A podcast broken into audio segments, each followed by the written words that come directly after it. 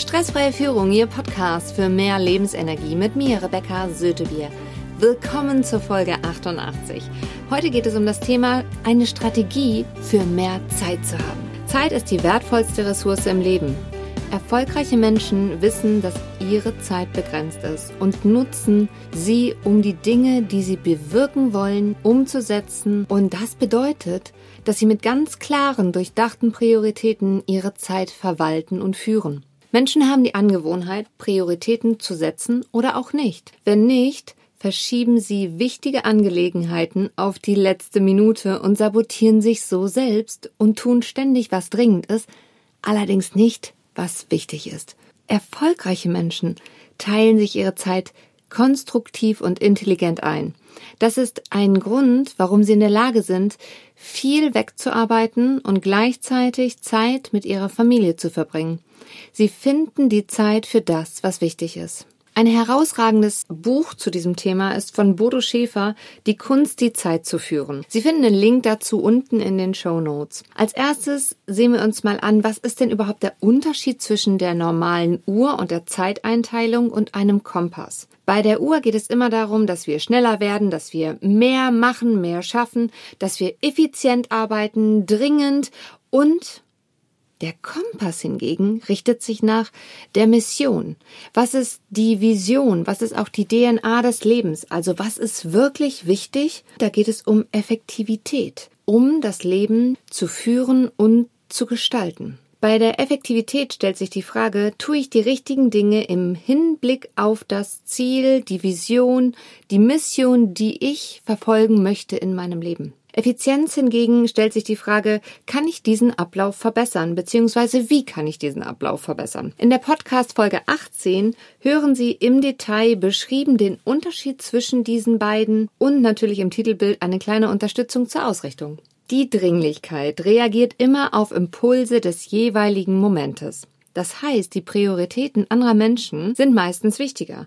Auch auf Emotionen und Launen wird reagiert. Wenn man über Zeitmanagement spricht, nach der Uhr, muss man selbst überprüfen, ob Geschwindigkeit wichtiger ist als die Richtung, in die man geht. Man kann nämlich Jahre darin investieren, schneller zu werden und Minuten zu gewinnen, nur um dann irgendwann festzustellen, dass man auf dem falschen Berg steht, den man erklommen hat und vielleicht Jahre verschwendet hat. Mehr freie Zeit gewinnt man, wenn man die Urelemente mit dem Kompass, also der Ausrichtung und der Orientierung verbindet und das Ganze integriert. Wir gehen mal in die drei Stufen hinein.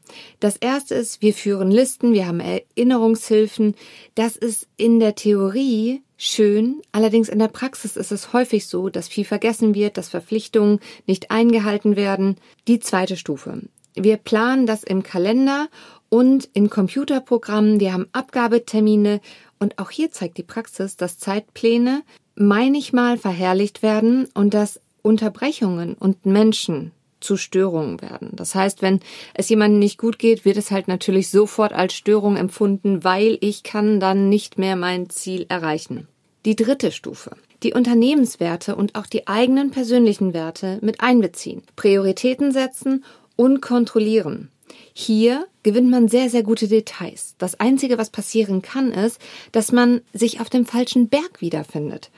Und an diesem Punkt ist es jetzt wichtig, dass man klar ist darüber, was ist denn die Mission, was ist die Vision, die man verfolgt und die auch hinter den Tätigkeiten steht, damit man das auch abgleichen kann. Anhand von vier Personen ist das sehr schön deutlich. Kevin sieht den ganzen Tag mehrere Stunden irgendwas im Fernsehen, isst jeden Abend Junkfood und scrollt bei Facebook und Insta rauf und runter, verteilt Likes. Oh, und dann kauft er sich hier noch das zehnte Paar Schuhe. Er ist ausgerichtet und seine Zeit nach der Uhr quasi, also wirklich nach der Stundenzeit, die wir haben. Nicht, dass der Kompass mit berücksichtigt wurde, was ist so seine Vision? Wo will er hin? Weil, wenn wir uns jetzt mal die Frage stellen, wo Kevin wohl in fünf Jahren steht, dann können wir das alle sehr gut hochrechnen.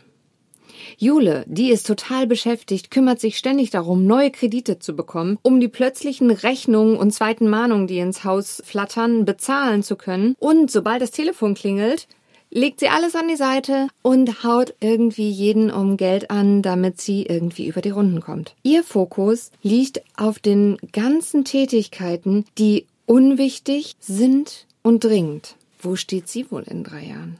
Jens, der rennt seinen Projekten hinterher mit Abgabetermin. Er hat allen zugesagt und weiß gar nicht, wie er hinterherkommen soll und natürlich baut sich von außen sehr viel Druck auf, weil die Menschen natürlich ihre Sachen auch brauchen und sie ständig nachfragen. Und sein Fokus liegt nun auf den Tätigkeiten, die dringlich sind und in die Zukunft gedacht, kurzfristig das Ziel auf jeden Fall erreichen. Marc, der steht morgens eine Stunde früher auf als sonst und macht sich Gedanken, was steht jetzt in der Zukunft an, in den nächsten sieben Jahren, wo will ich stehen? Wann und wo fange ich mit den Vorbereitungen an und beuge somit vor, dass etwas extrem dringend wird? Er liest jeden Morgen 15 Minuten etwas, bei dem er sich weiterbildet, sei es im Bereich Kommunikation, Finanzen, Online-Marketing oder neueste Technologien. Er beschäftigt sich mit Fragen wie, welchen Sinn gebe ich meinem Leben? Wobei erhole und stärke ich am besten meinen Körper und bekomme den Kopf frei? Wo brauche ich einen Experten, Coach oder Mentor an der Seite?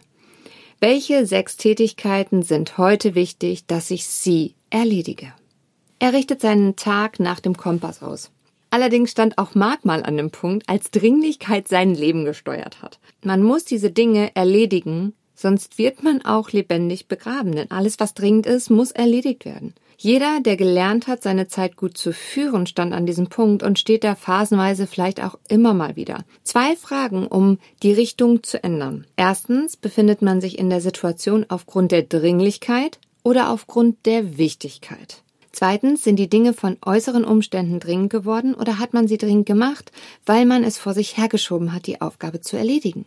Oft machen die dringlichen Dinge einen so großen Lärm, dass sie glauben lassen, diese seien wichtig stellt man sich immer wieder die Frage, welche Konsequenzen hat es, wenn ich das heute nicht erledige?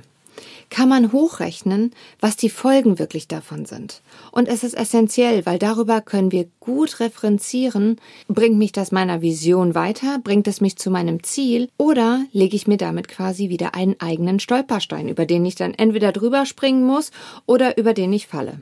Zehn Tage bevor ich auf der Masterclass von Tobias Beck vor über 400 Personen über die Stresstypen gesprochen habe, war der Online-Test noch nicht fertig und ich mit meinen Coachings ausgebucht. Ich hatte meine Zeit überhaupt nicht gut im Griff. Ich wollte kurzfristig meinen Coach anrufen, bei dem ich nämlich einen Coaching-Termin hatte.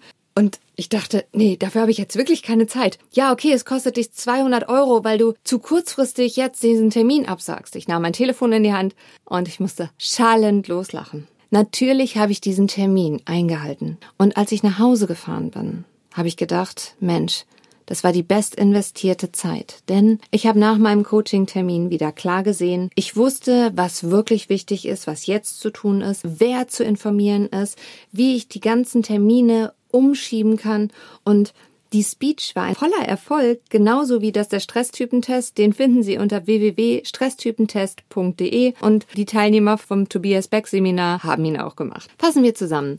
Wenn man den Fokus auf die richtigen Dinge legt, hat man mehr freie Zeit. Stellen Sie sich die erwähnten Fragen regelmäßig und wenn Sie mit einem Profi an der Seite arbeiten möchten, schicken Sie mir gerne eine E-Mail. Sie finden alle Verlinkungen unten in den Show Notes. Wenn Sie diese Folge spannend fanden, dann teilen Sie sie gerne mit Freunden und Kollegen. Bis dahin eine gute Zeit für Sie, Ihre Rebecca Sötebier.